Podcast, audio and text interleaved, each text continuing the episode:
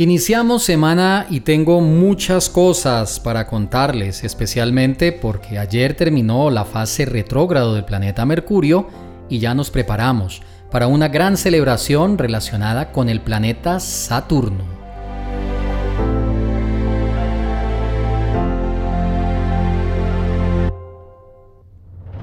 Cierra el periodo retrógrado de Mercurio, gracias a Dios, se los digo sinceramente. ¿Qué periodo de Mercurio? Varios de ustedes que me escribieron y también la historia que les conté de lo que me pasó con este planeta ha sido este año de Ketu bastante intenso, muy intenso. Afortunadamente ya, ya cerró ese ciclo retrógrado de Mercurio, así que volvemos a la normalidad. Ahora debemos concentrarnos en lo que será la próxima fuerza que viene con el planeta Shani, con el planeta Saturno. Este viernes 19 de mayo es la celebración mundial de Shani Dev Yayanti. El planeta Saturno en la astrología es considerado la influencia en nuestra vida que limita y crea el caos, crea las situaciones más tensas.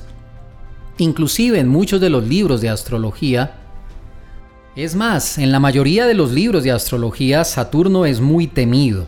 Se dice que donde él se ubica y lo que él mira inmediatamente es afectado como una prueba en nuestra vida para saberla superar.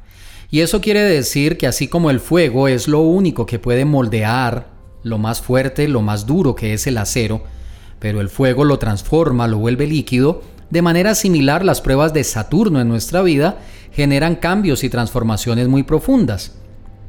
Este viernes, que es la celebración de Shani Dev Yayanti, es una celebración con ceremonia, con meditación, con mantras. Ese día también entra la luna nueva, Amavasya, a las 10 y 52 de la mañana. Y a partir de ese momento comenzamos la preparación. Es más, vamos a aprovechar, y para esto quiero invitarlos, a aprovechar este Shani Dev Yayanti para empezar a prepararnos para la fase retrógrado del planeta Shani, del planeta Saturno.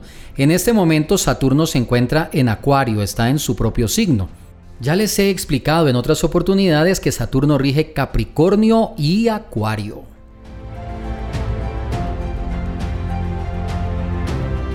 Ahora que él se encuentra en la constelación de Acuario, entonces su fase retrógrado va a tener unos impactos y cada uno de ustedes, dependiendo de su signo ascendente, van a tener unas áreas de impacto.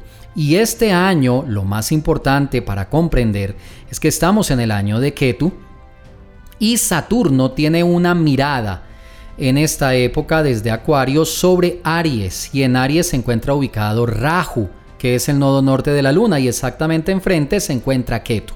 Aunque no es una mirada directa sobre el planeta que rige este año, sí es una mirada directa sobre el nodo norte de la Luna y a su vez tendrá un impacto sobre el nodo sur, que es Ketu, quien rige los designios de este año.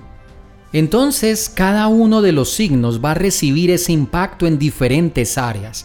Por ejemplo, para las personas que son del signo Aries, ese impacto está sobre el tema económico, también sobre la mente, sobre las oportunidades de su vida y sobre la salud.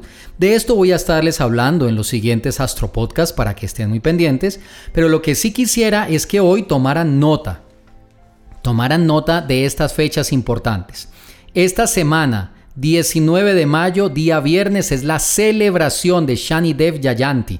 Los voy a invitar a todos, es decir, todos los que quieran participar este viernes lo van a poder hacer a través de Zoom.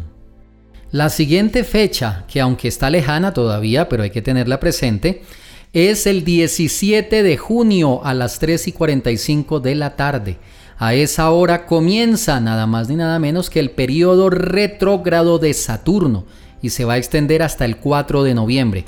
Así que vamos a tener todo junio, todo julio, agosto, septiembre, octubre y hasta el 4 de noviembre con el planeta Shani en fase retrógrado. Tengan presente que durante ese tiempo también Brihaspati, Júpiter, entrará en fase retrógrado. Y este año, que es el año de Ketu, donde todo se mueve en el plano de la mente, la ansiedad, los estados de depresión, de aislamiento, tienen un impacto muy fuerte los planetas retrógrados. Miren lo que pasó con el planeta Mercurio. Por eso preparémonos adecuadamente y los voy a guiar, les voy a mostrar qué es lo que hay que hacer de acuerdo al sistema de astrología védico y tántrico para saber manejar adecuadamente el tiempo de Shani Dev de fase retro, de fase retrógrado. Así que estén muy pendientes de los próximos Astro Podcasts. Espero que tengas un excelente resto de día y recuerda, déjate guiar por la luz de los astros.